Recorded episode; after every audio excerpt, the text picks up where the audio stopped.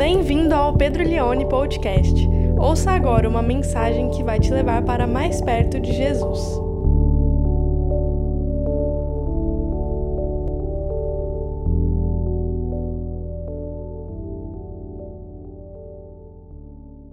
João capítulo 6, do verso 30 até o verso 47. Esse texto que é um diálogo, um discurso de Jesus, ele se encontra agora na sinagoga na cidade de Cafarnaum. O contexto é que ele vem, multiplica pães e peixes para uma grande multidão, depois ele pega o barco e agora ele está em Cafarnaum, numa, numa sinagoga, e ele vai ter esse diálogo, esse discurso aqui que eu quero ler para você. João 6,30 diz assim a palavra de Deus. Então eles disseram: Que sinal o Senhor fará para que vejamos e creiamos no Senhor? O que o Senhor pode fazer? Nossos pais comeram o maná no deserto, como está escrito: deu-lhes a comer pão do céu. Jesus lhes disse: Em verdade, em verdade lhes digo que não foi Moisés quem deu o pão do céu para vocês. Quem lhes dá o verdadeiro pão do céu é o meu Pai.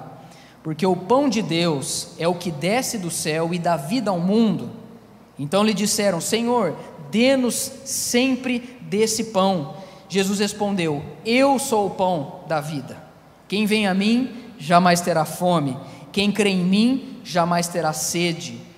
Porém, eu já disse que vocês não creem, embora estejam me vendo.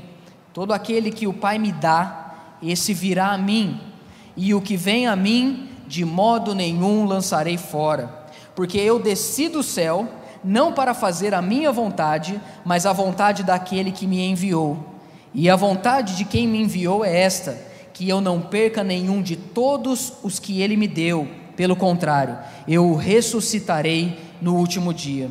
De fato, a vontade de meu Pai é que todo aquele que vir o Filho e nele crer tenha vida eterna, e eu o ressuscitarei no último dia.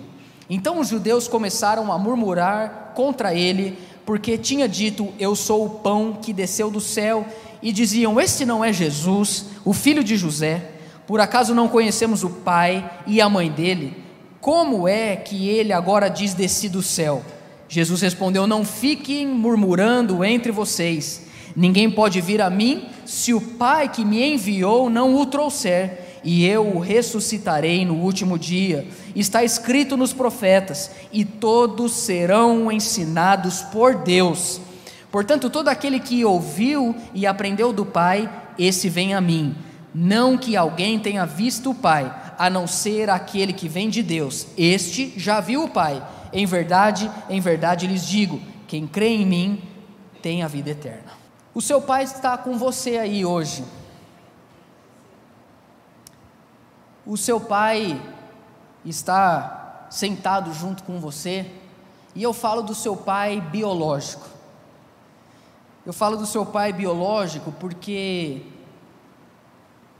ele está no seu sangue. O sangue que corre hoje nas suas veias, ele veio de alguma forma através do seu pai. Ele está com você aí hoje porque ele está no seu corpo. Eu tenho certeza que tem alguma parte do seu corpo que você, quando olha, lembra do seu pai. Talvez você olhe para a tua mão e fala: Nossa, minha mão é igual a mão do meu pai, o meu pé se talvez você tem queda de cabelo, às vezes não é tão bom isso, né? Mas você fala, nossa, minha cabeça, eu fiquei igual meu pai. Mas o seu pai está aí hoje, no seu corpo, ele está no seu gene, ele está na sua pele, a sua pele tem contribuição do seu pai. O seu pai, ele está na sua predisposição genética. Talvez coisas que ele ah, tinha, você herdou, mesmo que você nunca tenha visto ele ou mesmo que ele já não esteja mais aqui entre nós, ele permanece em você através de tudo isso que eu citei. Mas se talvez você conviveu ou convive com o seu pai, se talvez você foi criado por ele, não só gerado, o seu pai também está aí com você hoje, porque ele está no seu caráter, ele está no seu jeito de ser, coisas que são valiosas para você só o são porque eram para ele. Você cresceu vendo ele valorizar aquilo e quando se percebeu estava igual. O seu pai está no seu caráter, o seu pai está no seu temperamento, porque quando você ouvia e dizia assim não serei, hoje você é. Não que você se agrada disso, você luta contra, mas ficou igual, porque a convivência, a influência foi muito forte. O seu pai está no seu jeitão de ser. Às vezes, sem você perceber, você chega num lugar igual ele chegava, e uma tia fala: Meu Deus, vi seu pai agora. Às vezes, o vocabulário que você usa, tem palavras que você usa até hoje, que alguém precisa te falar, nem se usa mais essa palavra, está fora de moda, mas você via ou ouvia teu pai falando e você fala igual, porque a palavra te agrada, está no seu vocabulário, está no seu jeito, está na sua fala, está na sua maneira de assoviar, de chegar na casa e as pessoas percebem. Por que, que seu pai está aí? Porque ele foi uma influência muito grande na sua vida. Esse texto que nós estamos em João capítulo 6, em Jesus nessa sinagoga em Cafarnaum, é um texto que fala sobre a relação do filho com o pai. E Jesus vai mostrar para nós o quanto nós precisamos compreender que Deus é um pai presente. Deus é um pai que se importa. Deus é não apenas o pai de Jesus, mas também quer ser o nosso pai ainda que o nosso pai não tenha sido presente. E presente e pai são coisas que andam geralmente muito juntas. Dar presente é coisa de pai. A Glória, minha filha, essa semana, ela ficou por cinco dias acordando. A primeira coisa que ela falava, ela falava assim para mim: Papai, quer ir na loja? Já está muito consumista, minha filha. Olha, papai, quer ir na loja? Aí eu falava assim, filha. Ela acordava, primeira coisa, né, Suzana? Papai, quer ir na loja? Quer ir na loja para quê, Glória? a bebeza, a roupa da bebeza, a bebeza é a princesa, quer comprar a roupa da princesa, e aí ela ficava falando, aí eu falava assim, filha, na volta o papai compra, né? E foi passando a semana, e eu achando que ela ia esquecer. E aí ela acordava, papai, quer ir na loja, papai, quer ir na loja. Um dia eu pensei seriamente sentar com ela e falar assim, filha, eu sei que você quer um presente, um vestido de princesa, mas eu preciso te lembrar que é janeiro, tem IPVA esse mês, IPTU, licenciamento do carro, a sua escola, a matrícula foi mais cara. Eu preciso te lembrar que também o seguro do papai é no, é, é no mês de janeiro, a renovação. Mas o que, que eu fiz? Comprei o presente, a roupa da princesa. Dei a roupa da princesa para ela. Dar presente é coisa de pai, mas dar presente é muito mais fácil do que ser presente. Dar presente não é o máximo que um pai ou uma mãe pode fazer para um filho. Pelo contrário, ser presente é o maior presente que um pai pode dar para o seu filho e para a sua filha. E Jesus está falando sobre esse pai, esse pai que é presente na nossa vida por causa que ele nos presenteou ao filho e ele presenteou o filho a nós. É um movimento duplo. Ele nos deu ao filho e ele nos deu o filho. Foi um plano do pai em fazer isso em cuidar de nós, em estar presente, em vir até nós. E eu quero basear a minha mensagem em três, em três tópicos. Eu quero falar sobre o Deus que nos dá os nossos pais. Falar um pouquinho dos nossos pais, que Deus que nos deu eles. Segundo, eu quero falar também sobre o Pai do céu, o Pai que nos dá ao Filho. E terceiro, eu quero falar do Pai que nos dá o Filho. Então vamos falar um pouquinho sobre essas três coisas. Nós estamos agora na sinagoga em Cafarnaum, há dois mil anos atrás, ouvindo um galileu dizer algumas coisas que remetiam profundamente o Antigo Testamento a relação do povo de Deus no Antigo Testamento, ela é marcada sobretudo por causa de Moisés, o grande libertador. E Jesus, ele estava falando para aquelas pessoas da importância deles crerem em Jesus, porque ele tinha vida para oferecer, vida eterna. É isso que começa lá no verso de número 30. Eles estão nesse diálogo, Jesus fala para que eles crescem em Jesus e esses homens, essas pessoas respondem no verso 30: Que sinal o Senhor fará para que vejamos e creiamos no Senhor? O que o Senhor pode fazer? Faz algo para que a gente creia que o Senhor de fato é quem diz ser. Faz um milagre para a gente ver. O texto não diz, eu não sei, eu não posso afirmar com certeza se dentro dessa sinagoga em Cafarnaum tinha pessoas que tinham visto o milagre da multiplicação dos pães e dos peixes ah, que Jesus opera no início do capítulo 6 de João? Eu creio que sim, pois a própria continuidade do assunto, o tema do assunto, se mantém. Então, eles estão pedindo: o que, que, que, que o Senhor pode fazer para que a gente creia no Senhor? E muitas vezes nós temos uma relação com Deus assim, para que a gente creia que Deus está presente, a gente pede que Ele faz algo para nós. Para que Ele demonstre que Ele nos ama, se Ele abrir uma porta, se Ele fizer algo, se Ele nos abençoar com alguma coisa, para que a gente consiga crer em Jesus. Mas fé não se mantém por ver milagres, meus irmãos. Na verdade, o que se mantém por meio de milagres não é fé, é entretenimento. A espetacularização de uma fé é uma demanda profunda e contínua de que Deus faça grandes coisas para que a gente creia que Ele nos ama. E esse povo quer pão, pão físico, quer ver coisas grandes que Deus faz para provar que eles poderiam crer em Jesus. No entanto, que no verso 31 eles vão dizer isso para Jesus: Nossos pais comeram o maná no deserto, como está escrito: deu-lhes a comer pão do céu. Verso 32, verso 31, melhor dizendo. Deu-lhes a comer pão do céu. Então, esse povo vai dizer para Jesus: o que, que, você pode fazer?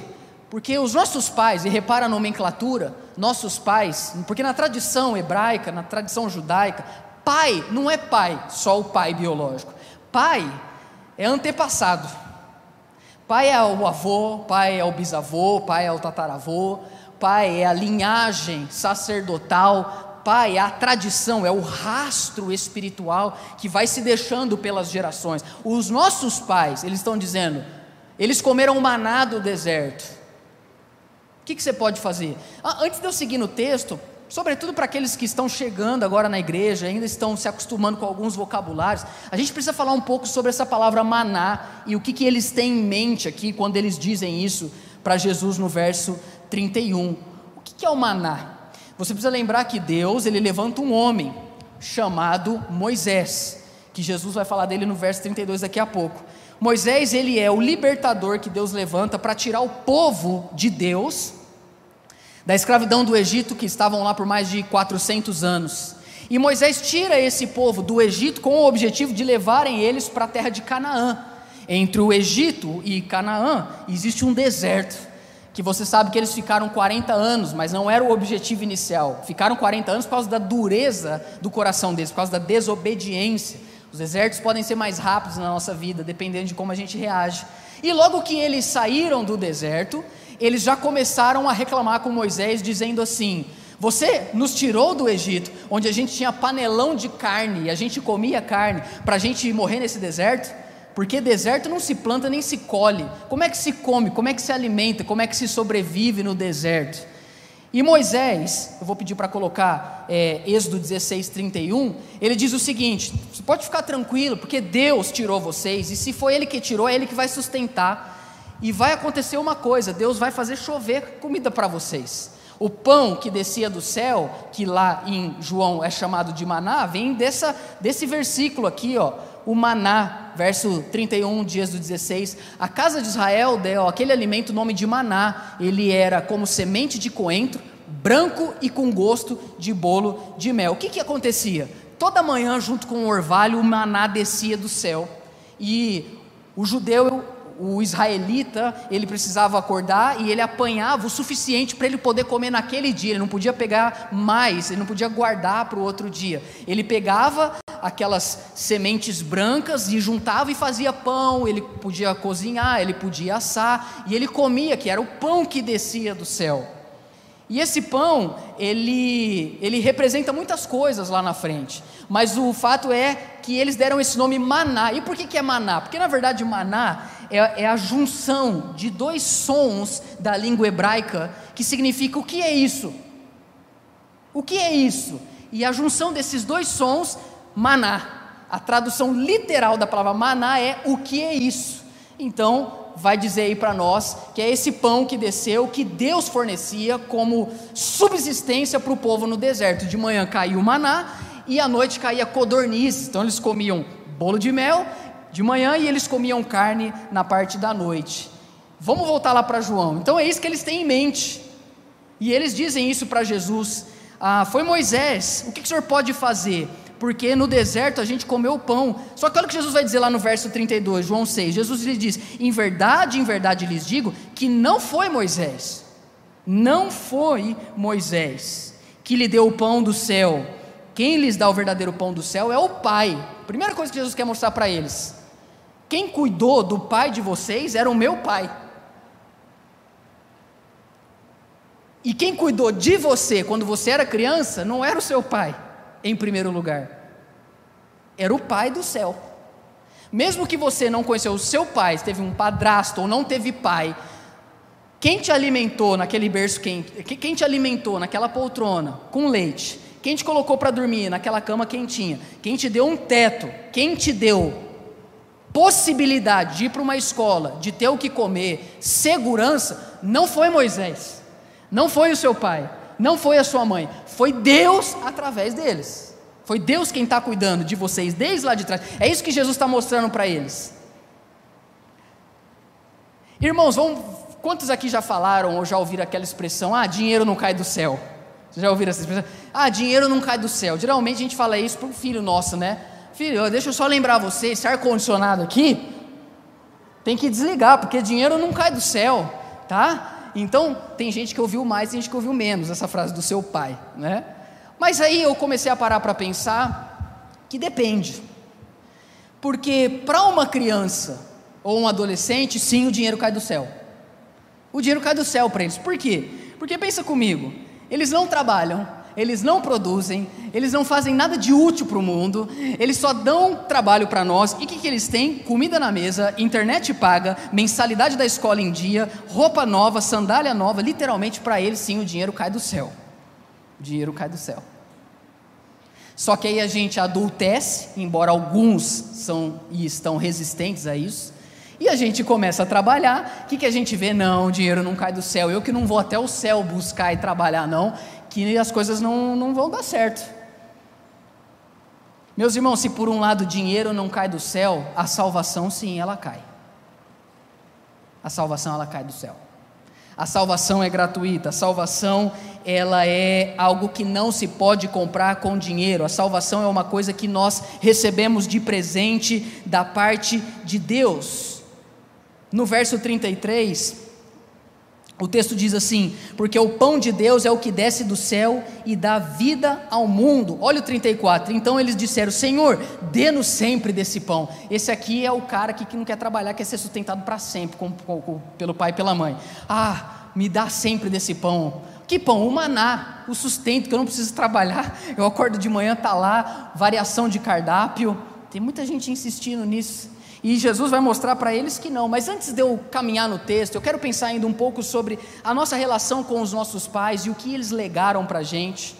E, e, que na verdade, irmãos, eu queria refletir um pouco com você que tudo que nós temos caiu do céu. A verdade é essa. Você pode muito bem falar assim: não, o meu trabalho, essa empresa aqui, ela só existe porque eu trabalhei muito. É, é verdade, você trabalhou muito, eu não estou falando que não, mas você trabalhou muito porque tinha o quê? Saúde. Quem te deu?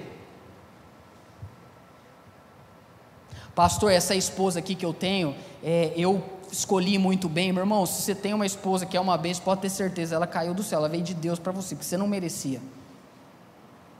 Toda boa dádiva, vamos ler Tiago capítulo 1, verso 17. Olha o que o texto diz toda boa dádiva. Sabe o que significa boa dádiva? Coisa boa. Tudo que você tem que é bom, foi Deus que te deu, mesmo que foi através dos seus pais. Por exemplo, comer parmegiana é algo bom, meus irmãos? Comer parmegiana. Filé, mas tem que ser filé parmegiana, não pode ser frango. frango. Frango é bom, mas de domingo. Então você sair daqui hoje, o culto vai acabar meio de mês, você já sai daqui, já vai direto comer uma parmegiana.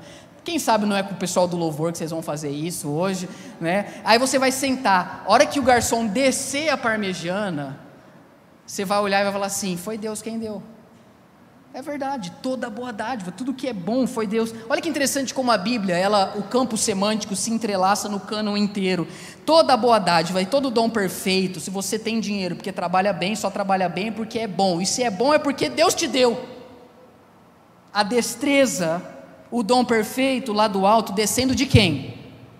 Quem está comigo? Vocês estão acordados? Do Pai, do Pai das luzes, em quem não pode existir variação e sombra de mudança, pois segundo o seu querer, Ele quis. O que, que Ele fez? Ele nos. Gente, quando eu falo Ele nos, vocês falam? Gerou. Pronto. Fosse depois da parmegiana, talvez estava mais forte para dizer. Ele nos gerou pela palavra da verdade para que fôssemos como primícias das suas criaturas. Se você herdou algo bom do seu pai, você fala bem, você trabalha bem, pode ter certeza, isso vem de Deus. Deus já estava cuidando de você desde lá do início. Agora, tem uma coisa: o seu pai, ele também te legou coisas não tão boas. É isso que 1 de Pedro vai dizer para nós no verso 17. 1 de Pedro 1, 17 vai falar para nós que os nossos pais, eles nos legaram coisas não tão boas. Vamos ler. E se vocês invocam como Pai, se vocês invocam como Pai aquele que sem parcialidade, esse Pai não tem filhos favoritos. O que ele pode ter é alguns filhos que querem estar mais perto dele, mas ele não tem parcialidade, sem parcialidade.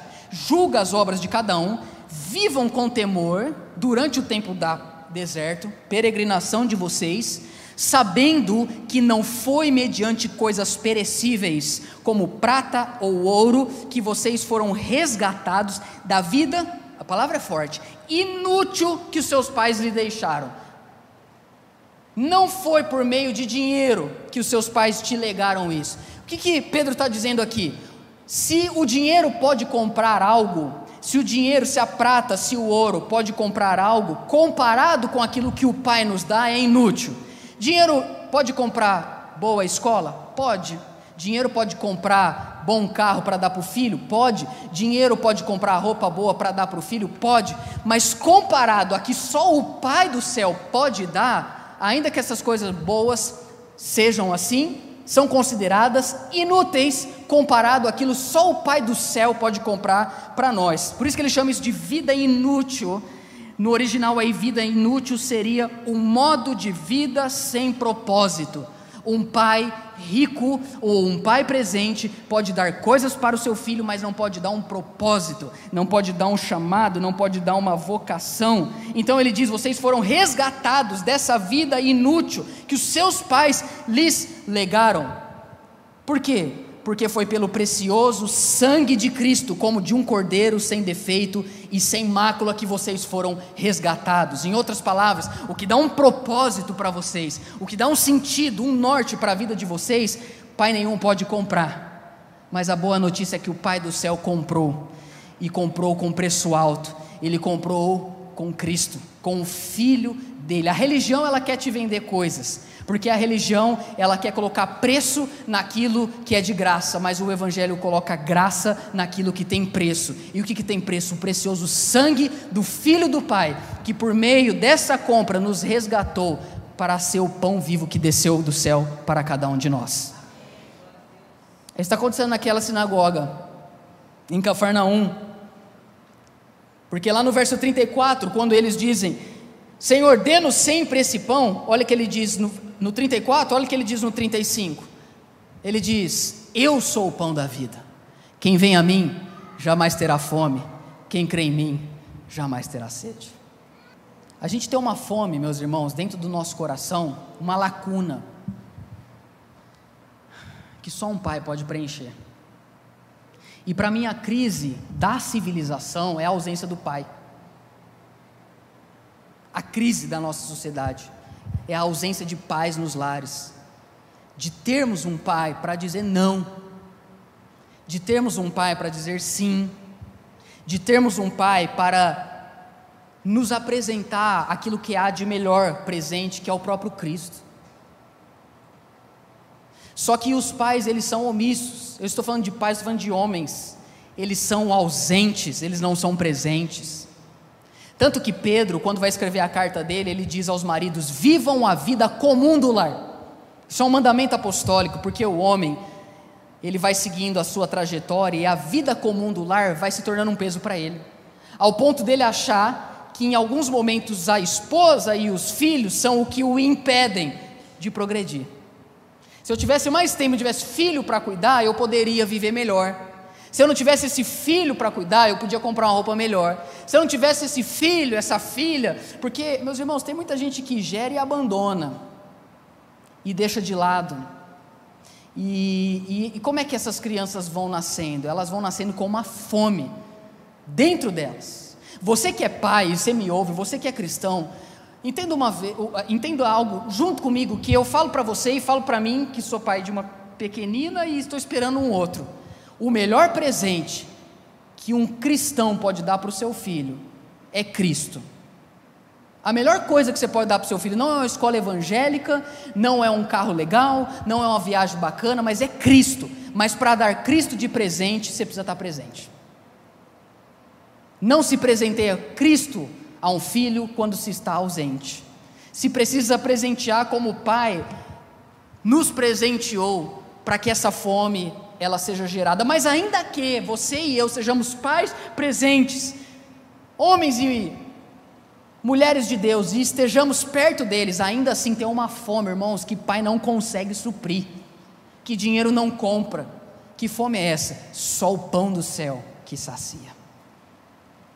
Nossos filhos precisam de Cristo, nós precisamos de Cristo. E eu acho muito interessante que Jesus fala: aquele que vier a mim jamais terá fome, jamais terá sede, porque ele se identifica como esse pão, como comida. E por que ele se identifica como comida? Porque comer é bom. Diz aquele versículo, tem um versículo da Bíblia: comer é bom. Toda a verdade é verdade de Deus. Por que, que comer é bom? Primeiro, comer é importante porque traz nutrição, traz sustento a gente permanece de pé. Mas comer também é bom, porque comer é prazeroso demais, sim ou não?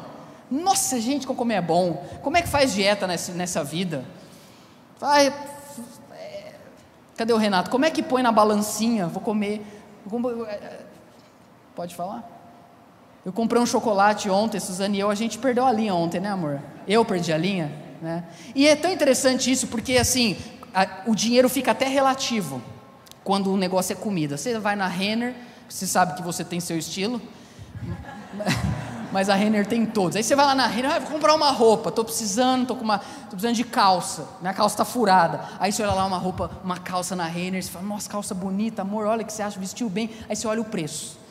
Aí você, fala, aí você vê 139,90. Você fala, tá amarrado. O que, que é isso? Na minha época a calça era 26 reais. É lógico, né? Faz tempo. Então, ah, Aí você fala, não, 139 reais, não, deixa eu com a minha calça furada que eu estou feliz, não preciso disso. Beleza. Aí no meio da semana, você está em casa, você está com fome, ninguém está afim de fazer nada, aí você vira para sua esposa, bem, vamos pedir alguma coisa para comer? Vamos procurar aqui no iFood, aí você vê lá, dois T-Max, frete incluso, R$ 139,90, você fala, bem, tá barato, olha. Você fala, ah, mas a gente está meio sem dinheiro, você fala assim, mas a gente merece. Pô, já não compro calça. Aí você põe a calça no meio, entendeu? Eu já não compro. Aí você vai lá, presta atenção. Você vai lá, em assim, 15 minutos, você come. A calça ia usar um, um ano. Você fala, promoção. Por quê? Porque é prazeroso. O John Piper ele chama atenção para a beleza de Cristo se identificar como um pão como uma comida, como quem diz, Cristo para nossa alma, Ele é sustento, Ele é nutrição, Ele nos mantém em pé, mas também para nossa alma, Ele é prazeroso. É bom estar com Ele, é bom dele receber, é bom dele se alimentar. Gente, eu estou totalmente perdido com o tempo agora, porque eu preciso me acostumar, porque eu olho assim, 10, 5 para meio-dia, eu penso, isso é cedo ou tarde? Foi os seus pais que colocaram comida na sua boca, mas quem estava por trás daquela colherada era o Pai que está no céu. O texto vai continuar no verso 36. Você pensa assim, no 35 Jesus fala: Eu sou o pão que desceu do céu.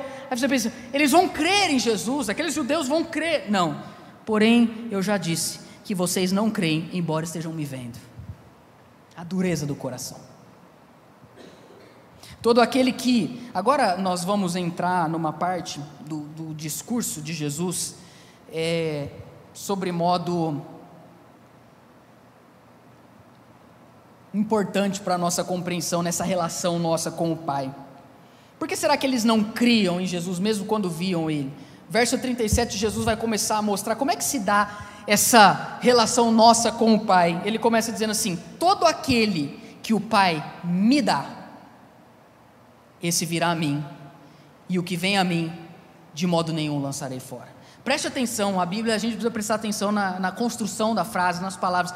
Todo aquele que o Pai, Jesus está falando, para aqueles homens na sinagoga: todo aquele, eu acho bonito que ele usa tudo no singular, ele quer trazer uma individualidade para a nossa compreensão na relação com ele. Todo aquele que o Pai me dá. E a gente, na nossa espiritualidade evangélica, a gente tende a ter uma visão muito mais assim, diferente do que ele está dizendo aqui.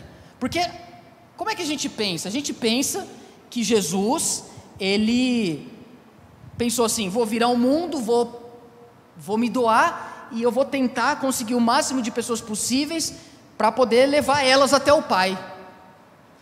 A visão que a gente tem é assim: o pastor vem, ele prega na igreja, ele faz um apelo. Irmãos, quem aqui quer aceitar Jesus?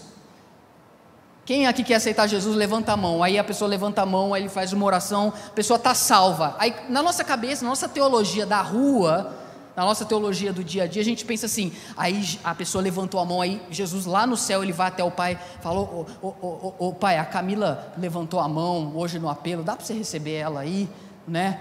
Porque ela veio e tal. Não, não é isso que Jesus está falando na sinagoga, em Cafarnaum. Jesus está falando é que é um processo inverso. Ele está dizendo que, na verdade, quem deu quem? Na verdade, é o pai que pegou a gente e deu ao filho. Todo aquele que o pai me dá. Verso 37. Verso 36: Todo aquele que o Pai me dá, esse virá a mim, e vem como consequência de o Pai ter o presenteado, e o que vem a mim de modo nenhum lançarei fora. O que significa lançar fora nesse contexto? Lançar fora significa desistir. Significa assim, gerar, mas, ah, não, você dá muito trabalho. Eu fiz uma enquete no meu Instagram. Você teve um pai presente? E eu tenho consciência de que as pessoas, o público que eu costumo me comunicar nas redes sociais, majoritariamente a gente de igreja. E eu me assustei com o resultado. De tipo 60% dizer eu tive um pai presente. E muita gente dizer eu não tive um pai presente.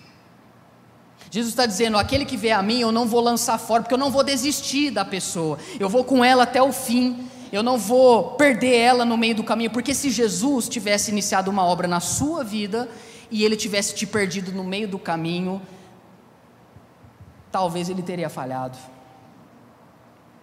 Só que ele não desceu do céu para falhar, irmãos. Olha o que diz o verso 38. Porque eu desci do céu não para fazer a minha vontade, mas a vontade daquele que me enviou. Jesus não veio ao mundo porque o mundo pediu. Vou repetir isso. Jesus não veio ao mundo porque o mundo falou, por favor, venha, precisamos de um Salvador. Não. E Jesus, segundo palavras dele, também não veio ao mundo porque ele chegou para o Pai e falou: Olha, Pai, eu estou vendo que muita gente está se perdendo, posso ir lá tentar resolver a situação? Não. Na verdade, o texto está dizendo que ele desceu do céu porque essa era a vontade do Pai. Foi o Pai que disse para ele: Vem e sustentar na obra dele até o fim aqueles que o Pai tinha escolhido. Cristo não veio, meus irmãos, para tentar levar algumas pessoas para o Pai. Gente que ele conseguisse, não, ele veio para buscar todos o que o Pai já tinha escolhido antes do mundo existir. Quando ele diz não lançarei fora, ele quer dizer eu não vou falhar. Porque no verso 39 ele diz: A vontade de quem me enviou é esta, que eu, vocês estão comigo, gente? Que eu não perca nenhum de todos o que ele me deu, pelo contrário, eu o ressuscitarei no último dia. O que ele está dizendo? Eu vou cuidar, eu vou zelar, eu vou proteger eles do primeiro ao último dia. Não vou os abandonar, eles não vão se perder, eles não vão se desviar, eles não perecerão, não os lançarei fora. Por quê? Porque quem começou a obra foi Ele, quem vai terminar é Ele, por isso a gente pode ficar em paz. Porque a tua e a minha salvação é um presente, é graça de Deus. A tua e a minha salvação é algo que Deus iniciou, era da vontade dEle que ninguém se perdesse. Por que, que ele diz eu ressuscitarei no último dia? Meus irmãos, e eu oro para que seja assim. Se a tua vida seguir o curso natural no teu último dia de vida, os seus pais não estarão lá. E eu oro para que seja assim. No teu último dia de vida, os teus pais não estarão lá. E talvez no teu último dia de vida, muitas das pessoas que você ama e que te ajudaram também não estarão lá. Mas vai ter alguém que vai estar lá. E esse alguém é Jesus.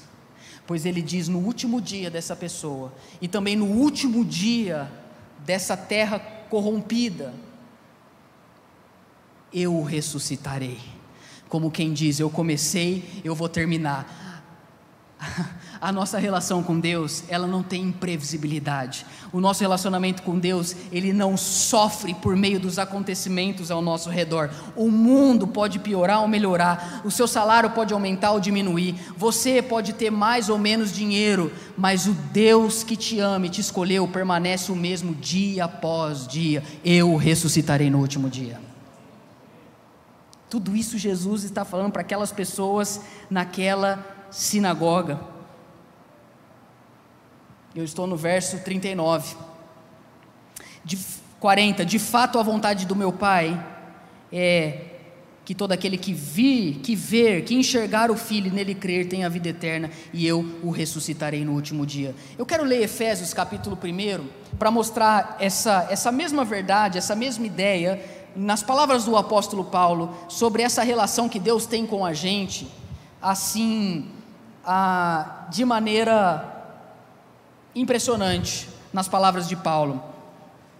Ele diz o seguinte: Bendito seja o Deus e Pai de nosso Senhor Jesus Cristo, que nos abençoou com todas as bênçãos espirituais nas regiões celestiais em Cristo. Olha o que ele diz no verso 4: Antes da fundação do mundo, Deus nos escolheu nele, para sermos santos e irrepreensíveis diante dele em amor. Nos predestinou para ele, para sermos, qual é a palavra?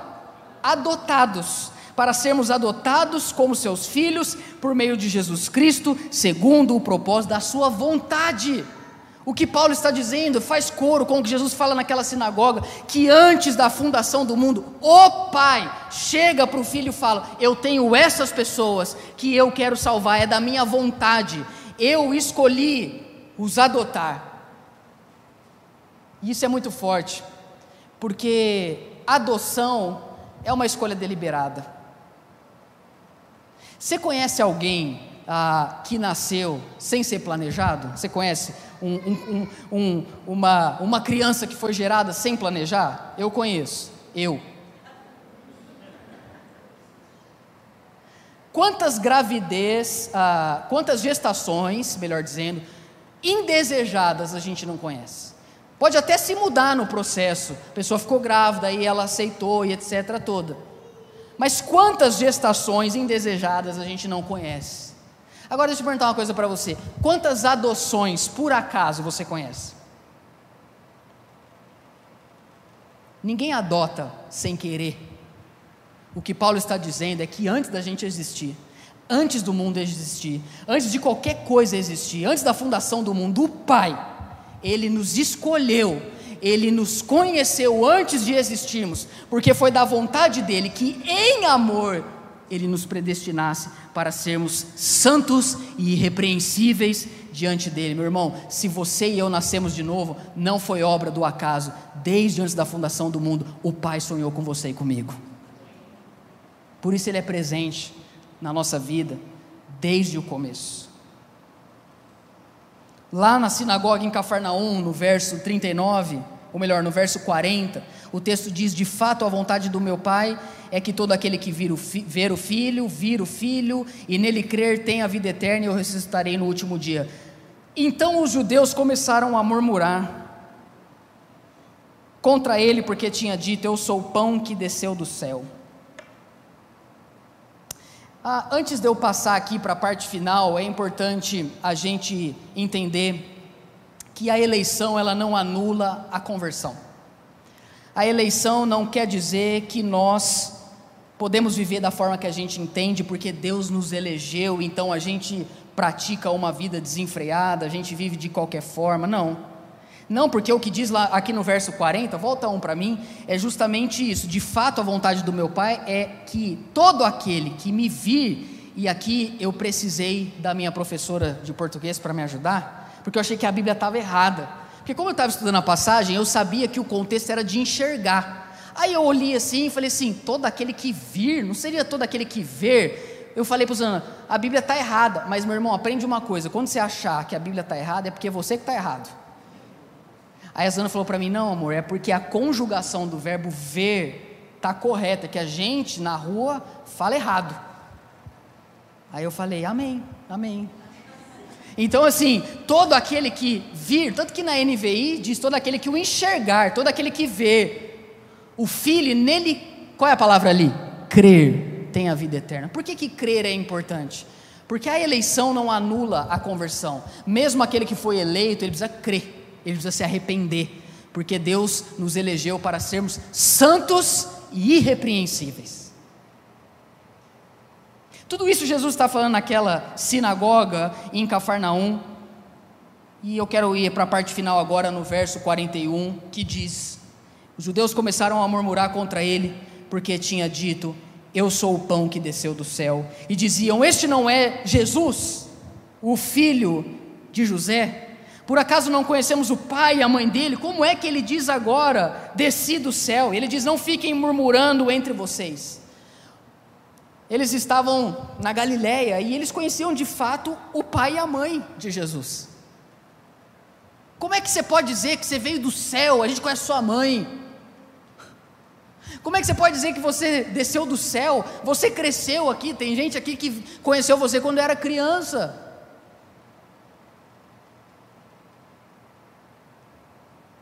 O que é muito interessante para nós, porque Deus, Ele quer mostrar para nós que Ele quer ser familiar.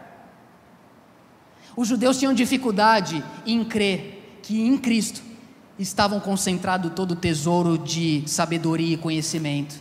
Eles não queriam alguém igual a eles. Eles queriam um rei. A gente viu duas semanas atrás, eles queriam um, um, rei à força, eles queriam alguém igual César, eles queriam um imperador, alguém que chegasse e falasse: Eu sou um filho de Deus, Puf, caísse um raio, alguma coisa, destruísse o império romano, acabasse com todo mundo que a gente não gosta. Tanto que os discípulos, uma hora até vão pedir: Senhor, quer que a gente ore para fazer raio cair do céu? Não, não, eu sou sim o filho de José, eu sou o filho de Deus, mas eu sou sim o filho de José, eu sou sim o filho de Maria, porque eu quero ser familiar para vocês. Eu não quero ser alguém que não tem a ver com a tua segunda-feira de manhã. Eu não vim salvar você da sua humanidade. Eu vim salvar você da sua carnalidade. O mesmo filho de Deus é o filho de José. O que isso quer dizer, irmãos?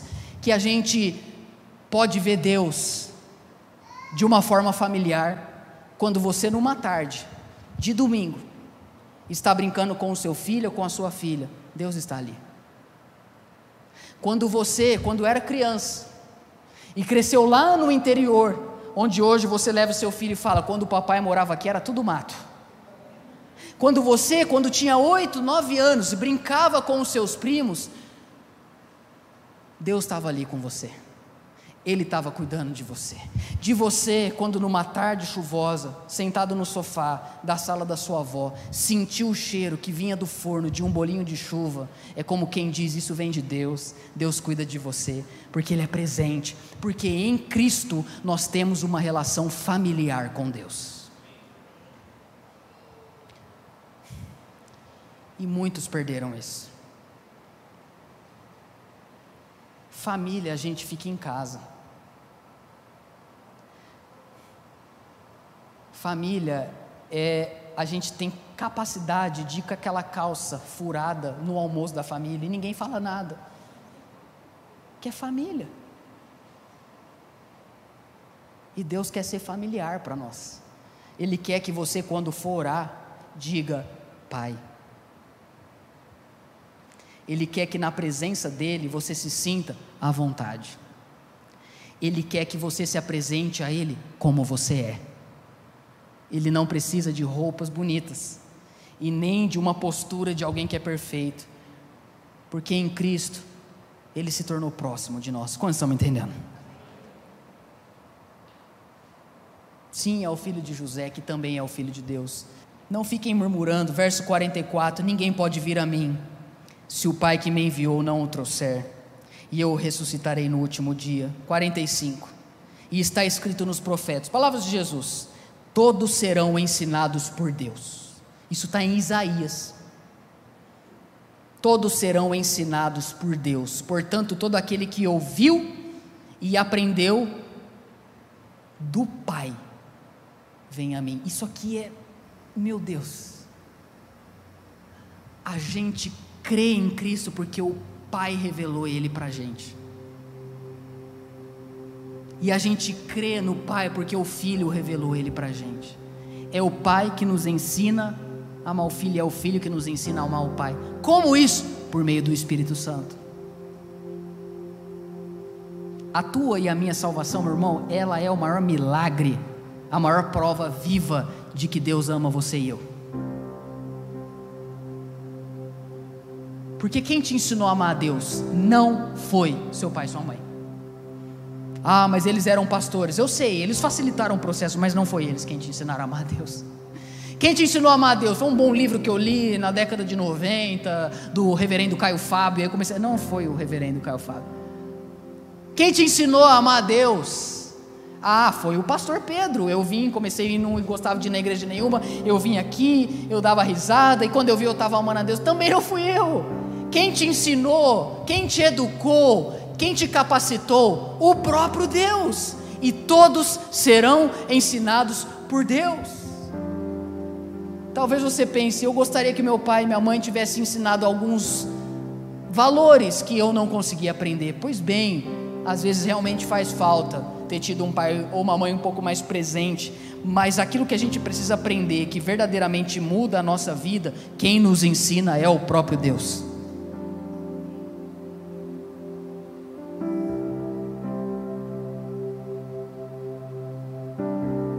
É o próprio Deus. Salvação poderia também ser chamado de reeducação. Você sabe que a Suzana está grávida agora do Judá, e a Glória começou com o ciúme, já. Então, às vezes, ela está com a, com a Glória em casa, e eu chego, e aí quando eu chego, ela já faz questão de mostrar para a mãe dela que ela está comigo. Né? Então a Suzana fala assim: filha, é, vamos papar, a mamãe vai dar para você. Aí ela fala assim: o papai dá. O papai dá, não, a mamãe quer dar. Aí ela falou assim essa semana: não, a mamãe vai ficar sozinha. Depois eu prego aqui para vocês que a gente já nasce em pecado, vocês não acreditam. Só não acredita que uma criança já nasce em pecado quem não tem filho, ou sobrinho, ou primo pequeno. Que ela sente o quê? Ela sente que ela vai perder o espaço dela. E sabe o que é engraçado? Às vezes, nós, como filhos de Deus, achamos que a gente perdeu o nosso espaço com o nosso pai. Porque às vezes chegou alguém diferente, porque entrou uma outra pessoa na empresa,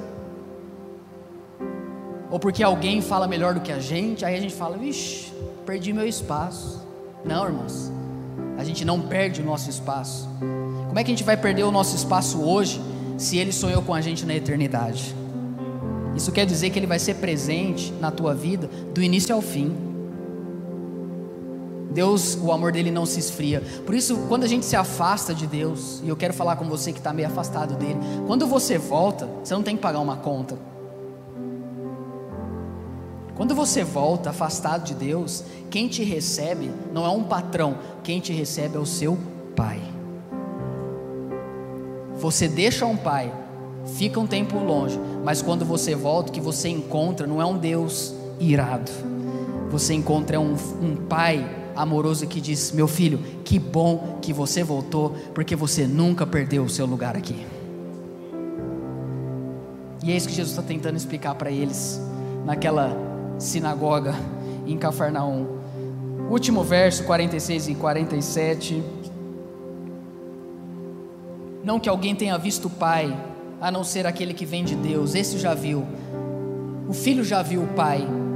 de uma forma que a gente nunca viu.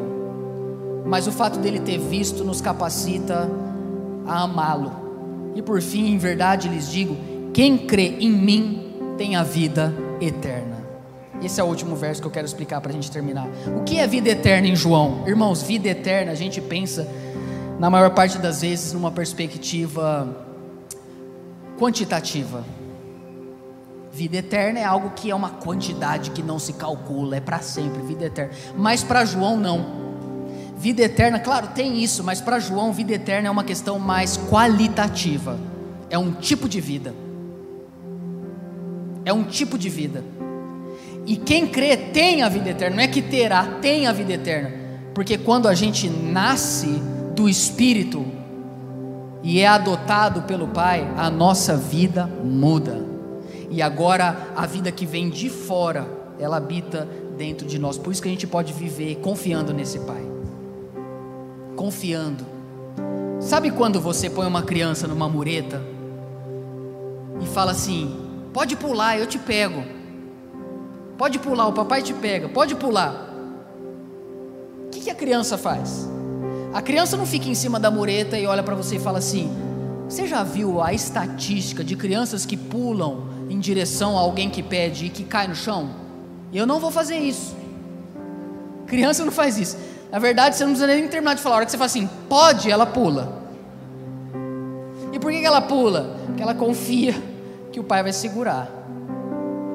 E o que a gente precisa, irmãos? A gente precisa voltar a crer que Deus é um pai amoroso e por isso a gente pode se jogar, a gente pode se lançar, a gente pode pular na direção dele, porque ele não vai deixar a gente cair. Você pode aplaudir ao nosso Deus? Você ouviu o Pedro Leone Podcast. Compartilhe essa mensagem com seus amigos e até logo!